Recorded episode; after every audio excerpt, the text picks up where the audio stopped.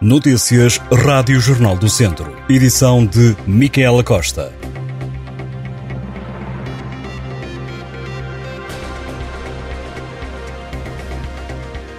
Os museus municipais de Viseu vão lançar visitas virtuais e uma nova imagem de marca.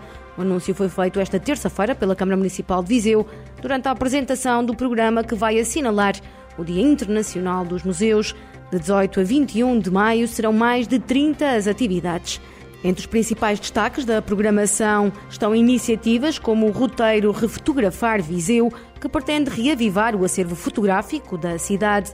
A iniciativa organizada pelo Museu da História da Cidade está agendada para 20 de maio e desafia os participantes a percorrer o centro histórico para encontrar imagens que tenham sido tiradas na primeira metade do século XX e voltar a fotografá-las. Outra das atrações é uma mesa redonda sobre o bem-estar e a sustentabilidade nos museus. O debate também irá refletir sobre a temática da saúde mental. Está agendado para dia 18 no Museu Keil Amaral. Já no Museu do Linho, de Várzea de Calde, será inaugurada no dia 20 a exposição Ecos da Ida e do Retorno, com obras artísticas, entrevistas etnográficas, fotografias e documentos sobre a imigração. A agenda inclui ainda oficinas criativas em vários museus, um passeio geológico pelo Monte de Santa Luzia, visitas guiadas, curtas-metragens e aulas de desenho. Outra das novidades são as visitas virtuais em formato 3D, que a partir do verão vão permitir o acesso à distância aos museus municipais. Os espaços culturais também vão passar a ter uma nova imagem de marca uniformizada. A Câmara Municipal anunciou ainda a abertura de alguns museus ao domingo, nomeadamente o Museu Almeida Moreira, Museu Keilo do Amaral e o Museu da História da Cidade. Esta novidade estará em vigor de 15 de junho a 15 de setembro.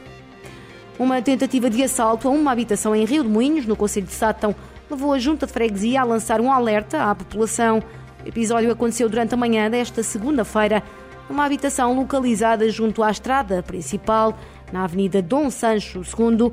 Apesar de se tratar de um caso isolado, a Junta de Freguesia lançou o alerta nas redes sociais para avisar a população e tentar dissuadir novas tentativas de assalto, explicou à Rádio Jornal do Centro o presidente Helder Batista. A tentativa de assalto terá sido cometida por pelo menos dois homens que, segundo a junta de freguesia, atuam da seguinte forma: um dos homens bate à porta e o outro fica à espera do lado de fora. Segundo o presidente da junta, a GNR já esteve no local. Várias associações e juntas de freguesia do Conselho de Tondela vão ser apoiadas em mais de 400 mil euros. Os protocolos foram aprovados na reunião de Câmara desta terça-feira.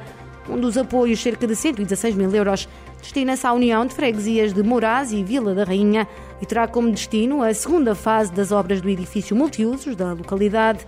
Já o protocolo com a Junta de Freguesia de Canas de Santa Maria, em mais de 17.500 euros, refere-se à limpeza de caminhos públicos, pintura de muros do cemitério local ou arranjos na entrada da junta.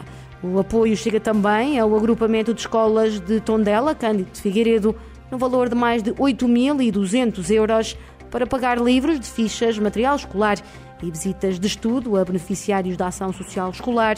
A autarquia aprovou também protocolos com associações ligadas às artes e à ação social. Um homem de 26 anos foi detido pela GNR por tráfico de droga em Sernancelho. A detenção ocorreu durante uma ação de fiscalização em que os militares abordaram o suspeito e fizeram buscas domiciliárias e uma na viatura. Segundo informações da GNR, a operação culminou na apreensão de 88 doses e 8 sementes de cannabis, uma balança e um frasco de fertilizante. O detido foi constituído arguído e os factos comunicados ao Tribunal de Moimenta da Beira. Já são conhecidos os jogos dos quartos e meias finais da Taça Sócios de Mérito da Associação Futebol de Viseu. O sorteio ditou os seguintes confrontos: Lusitano Sátão, Oliveira de Frades, Lamelas, Valde Açores Tarouquense e Sinfães Sampedrense. Os jogos estão agendados para dia 14 de maio. Estas e outras notícias em jornaldocentro.pt